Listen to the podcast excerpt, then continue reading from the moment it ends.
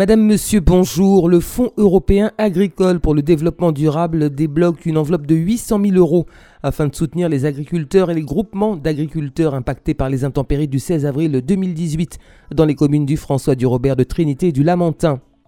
Nouvel outil de coordination permettant de structurer l'offre globale des acteurs de l'accompagnement de l'entreprise sur l'ensemble du territoire, la fabrique à entreprendre est désormais mise à la disposition des entrepreneurs. Un touriste de 72 ans s'est noyé hier aux Anses d'Arlay. Une enquête est en cours euh, pour déterminer les circonstances précises du drame. Former de jeunes franciscains au métier d'aménagement paysager en assurant leur insertion professionnelle, euh, c'est tout l'enjeu d'une convention signée entre la ville du François et le centre de formation d'apprentis agricoles de la commune. Suite aux fortes pluies du 16 avril 2018, la collectivité territoriale de Martinique mobilise une enveloppe financière du Fonds européen agricole pour le développement rural d'un montant de 800 000 euros afin de soutenir les agriculteurs et le groupement d'agriculteurs impactés par ce phénomène sur les communes du François, du Robert, de Trinité et du Lamentin. Rappelons que ces communes ont fait l'objet d'un arrêté préfectoral de reconnaissance de circonstances exceptionnelles liées au phénomène climatique défavorable de fortes pluies. Cette enveloppe permettra aux professionnels du milieu agricole de reconstruire le potentiel de production endommagé afin de pérenniser euh, les exploitations euh, dans les communes sinistrées. Les demandes devront être adressées à la direction des fonds européens, route des religieuses à Fort-de-France, à compter du 1er février, la date de clôture euh, de réception des dossiers fixée au 30 avril prochain.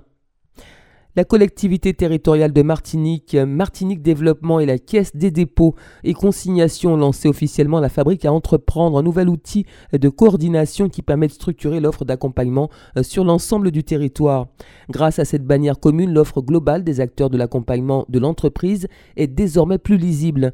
Il s'agit ainsi de mettre en place un véritable réseau d'acteurs dûment habilités à accompagner le chef d'entreprise et lui offrir une gamme complète de services. Porte d'entrée unique pour le porteur de projet, la fabrique à entreprendre lui offre les réponses à ses questions et l'oriente vers les bons dispositifs et interlocuteurs au plus près de ses besoins. Un homme de 72 ans s'est noyé ce lundi après-midi sur la plage de Grandance aux Anses d'Arlay. Les secours rapidement dépêchés sur les lieux ont tout tenté pour réanimer la victime en vain. Une enquête est en cours pour déterminer les circonstances précises euh, du décès du septuagénaire qui était en vacances chez nous.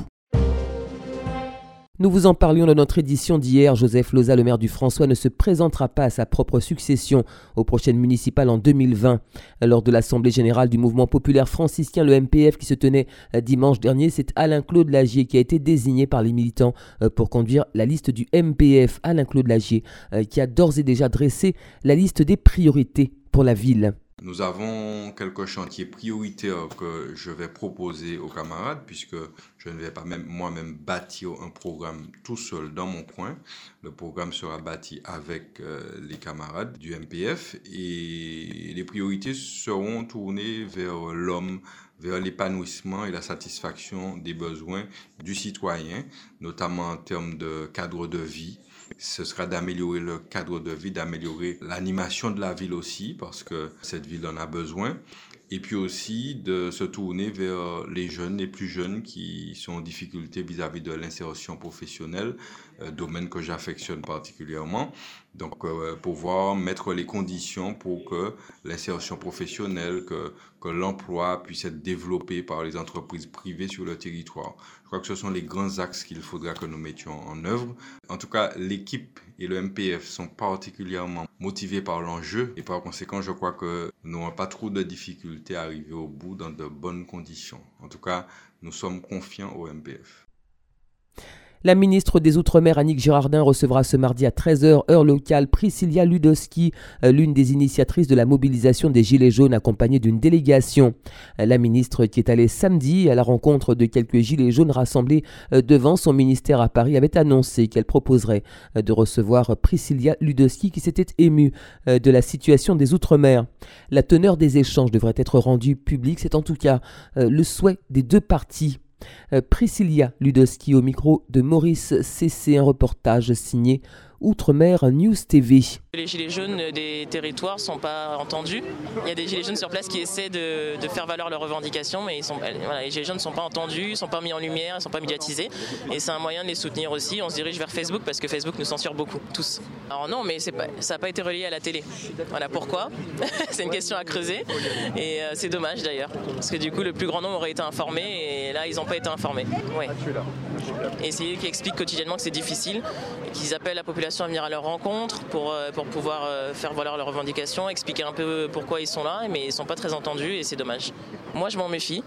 Voilà, je m'en méfie beaucoup. Je ne sais pas trop comment les résultats seront restitués, comment ils seront exploités, est-ce qu'ils seront accessibles à tous? Voilà, il y a beaucoup de questions qui tournent autour du débat et qui sont floues pour moi, donc moi je me méfie pas mal.